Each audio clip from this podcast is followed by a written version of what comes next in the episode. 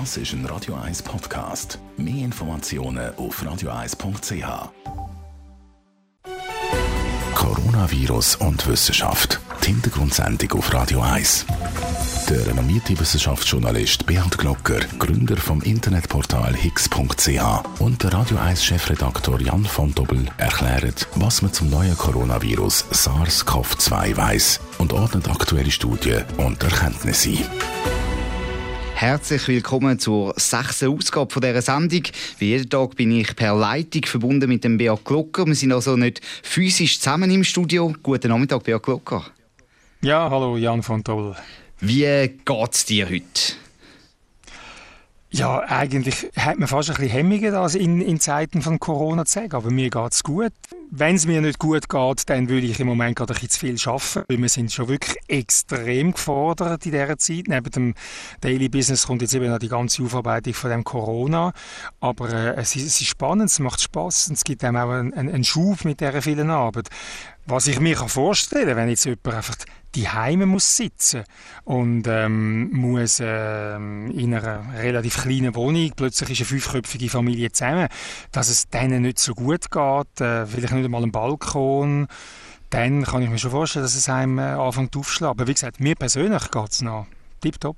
Genau, wir haben viel zu und jetzt ist mir aufgefallen, ich habe dich duzen, wie wir das privat eigentlich schon länger machen. Ohne er haben wir uns immer sie gesagt, ich würde sagen, ziehen wir das doch jetzt durch, sagen wir uns du, oder? Auch auf dem Sender. Wunderbar, ich erhebe das Glas. Sehr gut. Ja, äh, du hast natürlich auch viel zu tun, weil du Studien musst durchlesen. Es wird extrem viel publiziert aktuell. Jeden Tag neue Studien und zwar auf sogenannten Preprint-Server. Das müssen wir vielleicht schon auch erklären. Das sind Studien, die nicht peer-reviewed sind, also noch nicht begutachtet von Experten. Und da muss man schon sehr genau heranschauen, welche Erkenntnisse man diskutiert, weil es gibt ja auch Publikationen, die nicht wirklich verheben. Ich nehme an, das erlebst du im Moment auch so und das gibt noch ein bisschen mehr Arbeit. Absolut. Ähm, ich, glaube, es, wird einiges von diesen Hypothesen, die man jetzt äußert, aufgrund von vorläufigen Befunden, wird dann in der mittleren Zukunft wieder korrigiert werden. Aber ich finde es interessant, dass die Wissenschaft jetzt so aktiv sich eben austauscht und da hat es natürlich immer Hypothesen dabei, die nicht stimmen. Aber für uns äh, Journalisten und auch für die spezialisierten Wissenschaftsjournalisten ist es natürlich brutal schwierig, da zu unterscheiden, was verhebt und was verhebt nicht. Aber wir geben uns alle Mühe aufgrund von unserer Erfahrung und auch mein Team ist natürlich heftig am Recherchieren im Hintergrund. Wir geben uns alle Mühe, da äh, einfach die Übersicht zu bewahren. Eben das vielleicht auch als Erklärung, warum wir gewisse Studien rauspicken, weil wir das Gefühl haben, die haben doch äh, größere Aussagekraft oder sind auch seriös gemacht worden und andere Studien vielleicht da ein bisschen weniger besprechen. Wir kommen auch immer wieder Inputs von Hörerinnen und Hörern über, wichtige Inputs zum Thema oder auch Fragen und versuchen da auch die aufzunehmen und zu besprechen. Per sofort kann man auch per Mail solche Input schicken auf wissenschaft.radio1.ch und wir schauen die dann an und versuchen die auch natürlich aufzunehmen in unserer Sendung. Eine Frage, die extrem viel gestellt wird, ist die nach der Letalität, also nach der Todesfallrate wegen dieser Lungenkrankheit Covid-19. Du hast dir die Zahlen zwischen den Ländern auch ein bisschen genauer angeschaut. Wie sieht denn das jetzt genau aus? Also wenn man einfach die nackten Zahlen anschaut, dann meint man ein Bild überzukommen. Oder? Und da sagen wir, in Italien haben wir jetzt, ich runde jetzt immer auf, oder?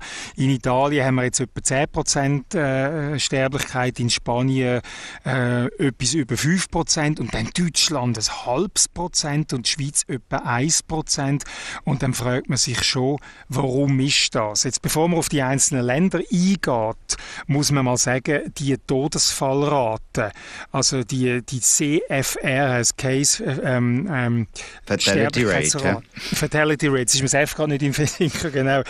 Die ist eine eigene Wissenschaft. Oder? Aber es gibt ein, ein anschauliches Beispiel, woran dass man eben kann scheitern kann, wenn man die möchte berechnen Wenn wir jetzt heute in die Zahlen hineingehen, vom Statistischen Amt vom Kanton Zürich zum Beispiel, und dort schauen, wie viele Leute sind heute als positive äh, Covid-19-Fälle gemeldet und wie viele Personen sind heute als verstorben gemeldet, dann vergleichen wir eigentlich Äpfel mit Birnen. Weil die Leute, die heute versterben, die sind vor zwei Wochen schon krank gewesen. Und je nachdem, ob man sagt, man tut heutige Kranke mit heutigen Toten vergleichen oder man tut heutige Kranke mit Toten in zwei Wochen vergleichen. Wir sagen, äh, wir sagen eben die Endpunktbetrachtung oder Schlusspunktbetrachtung. Je nachdem gibt es eine völlig andere Zahl. Und für China hat man das in der Höchstphase durchgerechnet. Und je nachdem bekommt man auf 3,5% oder 7,5% ähm, Sterblichkeitsrate. Und äh, jetzt wissen wir auch nicht, wie die Länder das äh, genau, genau berechnen. Ähm, was ist überhaupt ein Corona-Toten, oder? Das können wir ja dann vielleicht gegen den Schluss der Sendung auch noch ein genauer darauf eingehen. Also es ist extrem viel Unwägbarkeit in diesen Zahlen. Ich finde, ich ich werde auch immer auf Higgs werden mir immer wieder gefragt, ja, wie, wie, wie, wie tödlich ist jetzt das? Ist es wie eine normale Grippe oder nicht? Und wir sagen natürlich, nein, es ist höchstwahrscheinlich über einer normalen Grippe, aber ob es jetzt 7 oder 5 oder 3 Prozent Sterblichkeit ist, das kann man jetzt einfach schlicht nicht sagen. Auch weil man nicht ja. weiß, wie viele Leute das infiziert sind. Weil, wenn ich mir jetzt die Testresultate anschaue, die positiven Tests, dann sieht man zum Beispiel jetzt auch in der Schweiz, dass man extrem überproportional 80-Jährige und Ältere hat, die da ähm, testet, positiv getestet worden sind. Mit dem Alter nimmt es dann immer mehr ab. Bei den 0- bis 9-Jährigen hat man praktisch kein. Das ist, heisst aber nicht, dass die unbedingt das Virus weniger überkommen, sondern dass man die nicht testet. Und wenn man nicht weiß, wie viele infiziert sind, dann kann man natürlich auch die Todesfallrate nicht berechnen. Das ist absolut so. Also es gibt keinen Grund, um eine, eine kerngesunde äh, 17-jährige junge Frau zu testen. Äh, aber vielleicht hat sie es, oder? Das verfälscht die ganzen Statistiken. Zum Gute, muss ich sagen, oder? Wenn nämlich die, die ähm, äh, Dunkelziffer höher ist und es gibt Untersuchungen, wo die um die 86 Prozent schätzen, oder? Das ist eine Dann, Publikation ähm, vom äh, Wissenschaftler Lee mit äh, Kollegen, die er in Science veröffentlicht hat, wo er die Region Wuhan genauer angeschaut hat, wo sagt, 82 bis 90 Prozent sind unbemerkt. Genau, und, und wenn das so ist, dann äh, ver verändert das die Statistik aber zum Guten. Das würde heißen, es sind viel mehr Leute infiziert und das würde dann die Rate zu Infizierten eben nach unten drücken. Und so gesehen kann der Fehler ähm, vielleicht sogar äh, sich zum Guten wenden. Und die Frage ist jetzt einfach, ja, warum haben wir denn so häufige? Und das ist auch etwas, wo wir immer wieder gefragt werden, warum sterben jetzt in Spanien und, und in Italien so viele Leute? Und da gibt es schon Ansätze von, von, Erklärungen. Also das kann ähm, mit der Altersstruktur zu tun haben von einer Bevölkerung. Also wenn es jetzt äh, in, einem, sag jetzt in, einem, in einem Bergtal, hinter Bergamo oder so, hat es jetzt mehr ältere Leute als, als in, einem, in einem urbanen Gebiet und man weiß, dass die älteren Leute eher sterben, dann ist dort äh, einfach das Problem grösser, oder? Und das auch durch Mischung, glaube ich, könnte da einen grossen genau. Einfluss haben. Also wenn in einem Land, man weiß, in Italien gibt es viel mehr Generationen, Haushalte, wo äh, junge Leute mit äh, älteren Leuten, mit den Eltern und mit den Großeltern zum Teil noch zusammen wohnen und dann ist natürlich dort die Chance grösser, dass sich auch ältere Leute nicht können isolieren und angesteckt werden. Das kann die Todesfallraten auch vertreiben. Genau, man kann eigentlich sagen, da wäre jetzt der latinische Lebensstil, wo eben die Mama und Großmama mit, mit, äh, mit der Bambini unter einem Dach wohnt. Das könnte jetzt da ähm, eben ähm, nachteilig sein, weil man sich dann da eben äh, Leute, die es eigentlich nur mit sich tragen, aber nicht krank werden, dann eben Großmutter oder der Großvater anstecken. Jetzt, wieso weiß man nicht, wie, wie viele Leute überhaupt infiziert sind, wenn ich jetzt wieder zurück auf die Schweiz komme? Mhm. Ja, wir haben einfach zu wenig Tests, oder? Wir machen zu wenig Tests und je mehr dann auch das Gesundheitssystem befordert ist, irgendwann entscheidet man sich, gut, jetzt, im Moment ist es gar nicht so wichtig, wir müssen Leben retten, wir wollen da nicht gesunde Leute testen, aber für die Statistik und für eine Aussage zu machen über Krankheitsgefährlichkeit, braucht man am Schluss schon die, die, die grossflächigen Tests. Sonst ist es, ein, ist es einfach ein Lesen im, im, im Kaffeesatz. Und ich meine, das braucht man ja nicht nur, um die Aussage können machen, wie gefährlich ist die Krankheit, sondern zum auch Massnahmen justieren, Massnahmen besprechen. Es macht einen Unterschied, ob die Hälfte der Bevölkerung die Krankheit schon durchgemacht hat und mindestens temporär immun ist oder ob das nur 5% sind von der Bevölkerung. Ich glaube, das wird kommen mit der Zeit. Also, dass man wirklich die, vielleicht, also ich, man sagt dem flächendeckend, aber man wird ja nicht jeden Mensch zum, zum Test antreten lassen. Aber von den Menschen, wo man sowieso, sagen wir, Blutproben bekommt, bei irgendeiner Routinenuntersuchung im Arzt oder auf alle die Proben zurückgreift, die man schon hat. Das ist zum Beispiel das, was der Adriano Aguzzi ähm, auch machen oder es andere Initiativen, die da sagen, wir haben Material, das wir beisteuern können. Und dann wird man zu einem sehr, sehr viel zuverlässigen Bild äh, kommen. Und das wird die Wissenschaft, also jede Garantie in, in, in relativ näher Zukunft werden sie das machen, sonst, so wie gesagt, ist, ist es Kaffeesatz lesen. Eben, es braucht da natürlich auch einfach mehr Tests, die verfügbar sind. Und da können natürlich neue Testmethoden, wo man auch Antikörper kann messen kann, also kann messen, wenn jemand Krankheit schon durchgemacht hat, wo man auch breitflächiger kann machen kann, die werden da natürlich die Datenlage schon verbessern. Absolut. Oder? Weil bis jetzt haben wir alles mit der sogenannten PCR, also Polymerase Chain Reaction. Das ist im Prinzip ein Kopierapparat für genetisches Material. Also es braucht ganz, ganz wenig von dem Virusgenom und dann kann man das wie aufkopieren und kann es dann messen. Mit dem kann man einfach zeigen, ist ein Virus in einem Körper drin. Und ist aber das Problem, der Test ist teuer, der muss recht genau gemacht werden und er dauert relativ lang, bis man ähm, das Resultat hat, also mehrere Tage kann das dauern. Und es, und kann, auch, es kann auch sein, dass wenn jemand schon Krankheit durchgemacht hat und quasi wieder genesen ist, dass der dann negativ anzeigt, weil er das Virus eigentlich nicht mehr in großer Zahl in seinem Körper hat und ich glaube, man diskutiert sogar, dass das zum Teil auch nicht mehr kann positiv angezeigt werden wenn das Virus schon in die Lunge gegangen ist und im Rachen nicht mehr groß ist, wenn man das mit Rachenabstrich macht. Und in genau. der zweiten Phase geht das Virus vom Rachen Richtung Lungen runter. Darum ist es also schwierig, den, den Abstrich richtig zu nehmen. Also nehme, nehme ich dort den Abstrich, wo das Virus wirklich noch ist. Und wenn nehme ich es, und wie gesagt, irgendwann ist es tief vorne und man, man sieht ihn gar nicht. Und wenn Krankheit vorbei ist, äh, kann man es ihm feststellen. Und darum kommen jetzt die neuen Tests, oder? wo am Blutserum, also am flüssigen Anteil vom Blut ähm, verschiedene Sachen können untersuchen.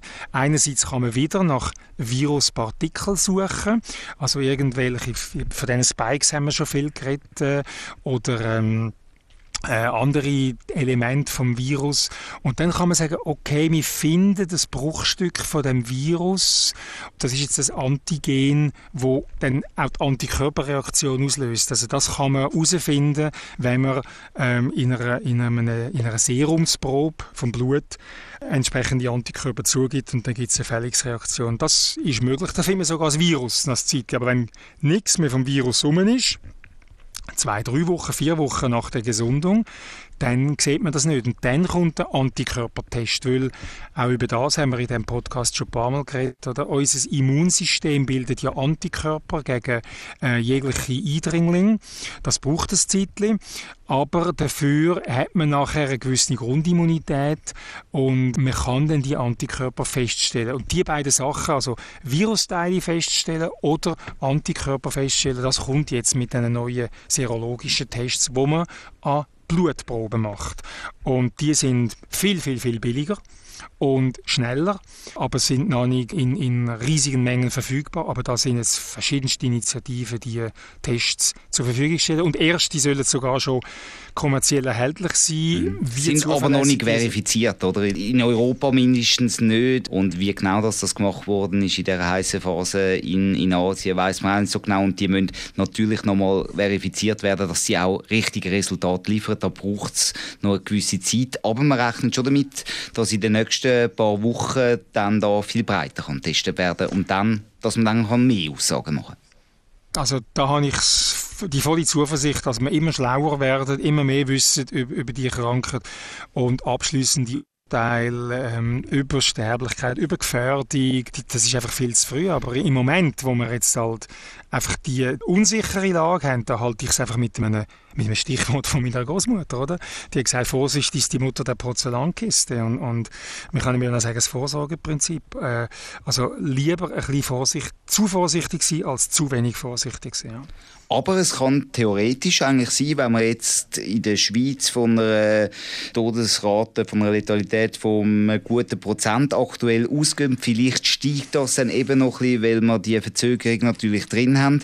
Kann es durchaus sein, dass die dann zehnmal tiefer ist, wenn zehnmal mehr Leute infiziert sind. Das heißt, dann wären wir dann irgendwann so Grössenordnung 0,1, 0,2, 0,3 Prozent. Das heißt, das Virus könnte sein, dass das wirklich gar nicht viel tödlicher ist als ein normaler Grippevirus. Aber natürlich, weil es häufiger vorkommt, trotzdem die ganzen Todesfallzahlen und die ganze, das Ausmaß dieser Krise trotzdem größer ist, obwohl es nicht unbedingt tödlicher ist. Genau, also das wäre eine gute Nachricht, denn, äh, dass es dann eben nicht so gefährlich ist, wie wir jetzt äh, gemeint haben, aber dass du eben, wie ich vorher und du jetzt auch gesagt hast, dass du die Vorsichtsmaßnahmen, die wir jetzt ergreifen, überhaupt nicht in Frage stellen. Also ich finde es ein bisschen fatal, wenn jetzt gewisse Blogger und, und YouTuber, ähm, ob die jetzt einen Doktortitel haben oder nicht, jetzt einfach sagen, das ist alles nichts, das ist russisch Roulette. Oder? Mhm. Ein, ich muss sagen, ein Mensch oder ein, ein, ein Experte, der jetzt plötzlich auf, auf äh, verschiedensten Kanälen interviewt wird, der hat mich doch auch ein bisschen unsicher gemacht, weil er hat recht wissenschaftliche und recht gute Argumente. Mhm. Das ist ein, ein, ein Arzt, ein, ein Immunolog, Stefan Hockertz, wo jetzt in verschiedensten Kanälen eben auch sagt, ja, die Leute, die sterben nicht an Corona, sondern die sterben mit Corona. Was ist da der Unterschied? Muss man vielleicht schnell erklären. ja, das habe ich mir ehrlich gesagt auch gefragt. Was ist eigentlich der Unterschied? Oder spielt es eine Rolle, wenn jetzt er sagt, ja, die Leute haben ja Lungenschwäche, Diabetes, Bluthochdruck, Bipapo, die würden sowieso sterben. Spielt es jetzt eine Rolle, ob die noch der Corona haben? Ja, wenn am Schluss Coronavirus oder eben Covid-19-Krankheit ihnen den Gar ausmacht, dann spielt es sehr wohl eine Rolle, ob, ob die Leute eben jetzt vielleicht mit, auch wenn sie Bluthochdruck oder wenn sie Diabetes haben, nach meinetwegen ein Jahr oder ein, äh, ein halbes Jahr bei angenehmer äh, Umständen äh, trotz ihrer Krankheit gelebt hätten, spielt es eine Rolle, ob sie jetzt das Corona auflesen und dann mit dem Corona und ihrer vorbestehenden Krankheit irgendwo an einem Beatmungsgerät äh, ein paar Tage hängen und bis sie das Beatmungsgerät haben, Angst haben, dass sie ersticken, oder? Mhm. Aber man muss sich das vorstellen, du kommst keine Luft mehr über und in deinem Spital hat es nicht genug Beatmungsgeräte. Du meinst, du verstickst. Und das ist also ein Tod, den ich gar niemandem wünsche. Mhm. Und darum finde ich, ist es eine sprachliche Finesse, ob sie mit oder wegen Corona sterben, ähm, finde ich ein bisschen ein bisschen, ein bisschen Wortklauberei. Aber er hat auch noch einen anderen Punkt eingebracht. Und zwar, dass es könnte sein, dass in Ländern, wo die Spitalhygiene nicht so gut ist, dass es dort viel höhere Todesfallzahlen gibt. Hat das etwas? Das hat etwas, wo mich recht zum Nachdenken gebracht hat und zum Recherchieren. Die Spitalhygiene, da gibt es ein Maß dafür. Und das Maß sind die sogenannten nosokomialen Infektionen. Also das sind Leute, die sich weg der schlechten Spitalhygiene eben krank werden sagen wir, es kommt jemand wegen einem Meniskus ins Spital und liest im Spital äh, ähm, eine Lungenentzündung auf, was natürlich nicht passieren aber es passiert. Oder? Und das sind dann die im Spital erworbenen oder durch den Arzt übertragenen Krankheiten. Und er vergleicht die Todesrate und er sagt, in Deutschland sterben 2300 äh, circa Menschen jährlich, also etwas, in Frankreich 5000, in Italien 11.000 und ein ganzes sauberes Land, äh, Holland 200 sechs. Die Schweizer Zahl weiss einfach, dass etwa 5% der Menschen, die im Spital sind, sind im Spital, weil sie sich eben nosokomial bzw. eben im Spital angesteckt haben. Und er sagt, okay, schaut, überall dort, wo die Spitalhygiene schlecht ist, sterben jetzt Leute. Mhm. Und ich glaube, das hat schon auch etwas, wenn jetzt durch das italienische Gesundheitssystem schon am Limit ist. Und jetzt kommt, oder das Spanische, und jetzt kommt die Corona-Epidemie dann ist klar, dass die schneller über dem Limit sind, oder? Und ich meine, man wird ja auch die Hygienemaßnahmen, wenn man die Bilder sieht aus italienischen Spitälern, wird man die nicht mehr ganz so können einhalten wie zu normalen Zeit. Also das heißt, die ganzen nosokomialen Infekte, die werden dort noch stärker zunehmen in so einer Krisensituation. Absolut, absolut. Aber ich bin dann eben doch auf eine, auf eine Schwachstelle an dieser These von äh, Stefan Hockertz gestoßen, weil wenn er das ja die Länder vergleicht und mit diesen Zahlen operiert, tönt es wahnsinnig plausibel. Aha, schlechtes Gesundheitssystem überfordert die Spitalhygiene, also sterben die Leute. Und dann fragt man sich dann schon, ja gut, Wattland und, und Tessin, wo jetzt in der Schweiz äh, die höchsten Sterblichkeitsraten haben, ja, was ist denn da anders? Ist denn das Tessiner Gesundheitssystem so viel schlechter als das Gesundheitssystem in Zürich? Also wenn man ähm, Zahlen anschaut, im Tessin 4,8 Prozent der Fälle sterben die Leute, im Kanton Zürich 0,7 Prozent. Das aktuelle Zahlen und natürlich die aktuellen Infektionen mit den Todesfällen verglichen, wo wir vorher schon gesagt haben, das ist ein, ein schwieriger Vergleich. Aber trotzdem, es ist deutlich, deutlich höher. Es ist deutlich höher, aber laut, laut These Hockerts wäre jetzt das Tessiner Gesundheitssystem so viel schlechter als Zürcher. Und da kann ich jetzt nicht Hand ins Feuer legen, aber das fällt mir jetzt schwer, seine, seine Hypothese anzuziehen, um den Unterschied in der Schweiz zu erklären. Aber ähm, es ist ähm, natürlich schon so, dass wahrscheinlich ja dann im Endeffekt verschiedene Faktoren sind. Wir haben über die sozialen Strukturen, über die Altersstrukturen geredet, wir haben jetzt über Spitalhygiene geredet, ein ganz wichtiger Punkt natürlich Dunkelziffern, wer testet man überhaupt.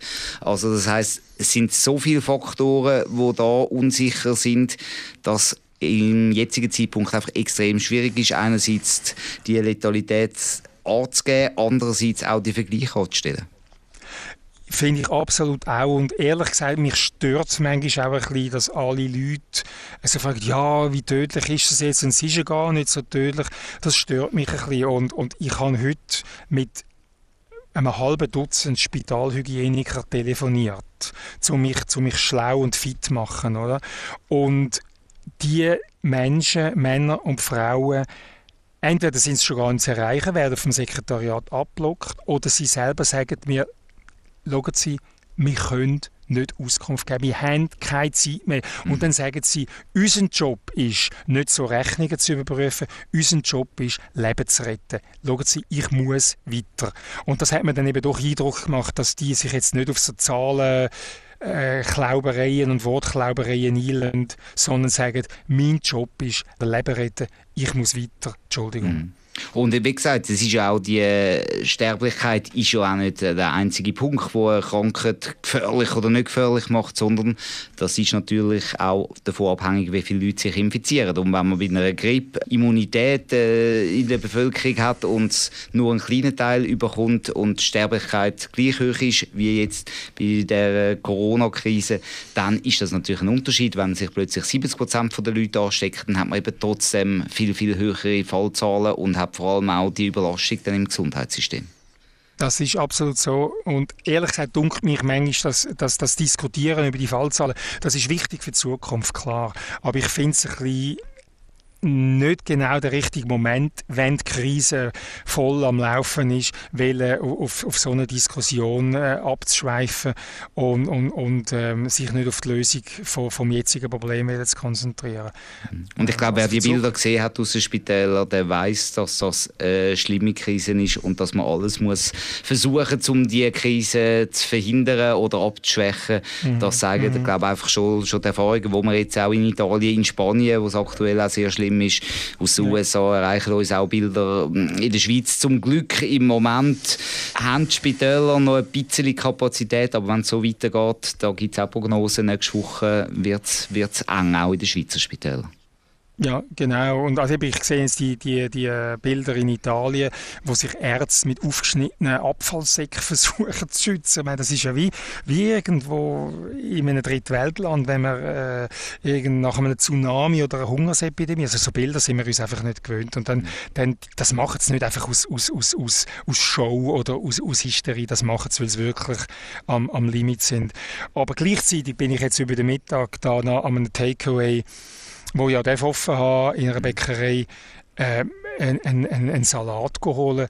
Aber es hat bei uns auch immer noch Leute, da kommt äh, eine Frau rein, älter als ich, geschätzt 65, die an mich anputscht beim Anstehen, weil sie irgendein Osterküchli hat anschauen oder? Und dann muss ich sagen, sie, excuse, zwei Meter wäre eigentlich angesagt. Mhm. Die, hat, die hat das überhaupt nicht überhaupt nicht verstanden. Mhm. Also, die hat es nicht verstehen. Und da muss ich sagen, da kann die Bevölkerung schon noch mehr machen, sich einfach jetzt an das halten, warten, bis einer am Tresen bedient ist, dann erst aufrücken und dann, dann ist schon vieles gelöst, oder? Und eben lieber Vorsicht als Nachsicht. Wenn man nicht hundertprozentig sicher ist, dann tut man lieber eine Massnahme zu viel machen als eine Massnahme zu wenig, weil die Situation die ist im Moment schon sehr, sehr äh, gefährlich oder vor einer grossen Krise stehen wir da, wenn wir das nicht in den Griff bekommen So halte ich es auch. Mhm. Vorsicht ist besser als Nachsicht. Ja. Wunderbar, Beat Glucker, besten Dank. Wir sind schon wieder am Ende von dieser Sendung von heute. Die nächste Ausgabe gibt es dann am Montag wieder, ab dem 4 Uhr auf Radio 1 und natürlich auch als Podcast auf hix.ch und auf radio1.ch. Ich hoffe, du kannst dich am Wochenende auch ein bisschen erholen und mal ein bisschen auf andere Gedanken kommen. Ich hoffe es auch und ich hoffe aber auch, dass uns unsere äh, Zuhörerinnen und Zuhörer ähm, mit guten Fragen eindecken. Ähm, ich finde es cool, wenn wir auch solche äh, Inputs aufnehmen und das leisten, was eben die Leute von uns möchten hören. Genau, wissenschaft.radio1.ch, das nochmal die E-Mail-Adresse, wo man Inputs und Fragen uns kann schicken kann, die wir dann auch in den Sendungen da natürlich behandeln. Ich wünsche ganz einen schönen Abend und ein schönes Wochenende und bis am Montag in dem Fall. Coronavirus und Wissenschaft. Die Hintergrundsendung auf Radio 1 mit dem renommierten Wissenschaftsjournalist Bernd Glocker vom Internetportal hix.ch und dem Radio 1 Chefredaktor Jan von Dobbel. Ab sofort vom Montag bis am Freitag nach dem 4 Uhr auf Radio 1 und als Podcast auf radio1.ch und hix.ch. Weil das Wissen rund ums neue Coronavirus SARS-CoV-2 für uns alle wichtig ist. Das ist ein Radio 1 Podcast. Mehr Informationen auf radio1.ch.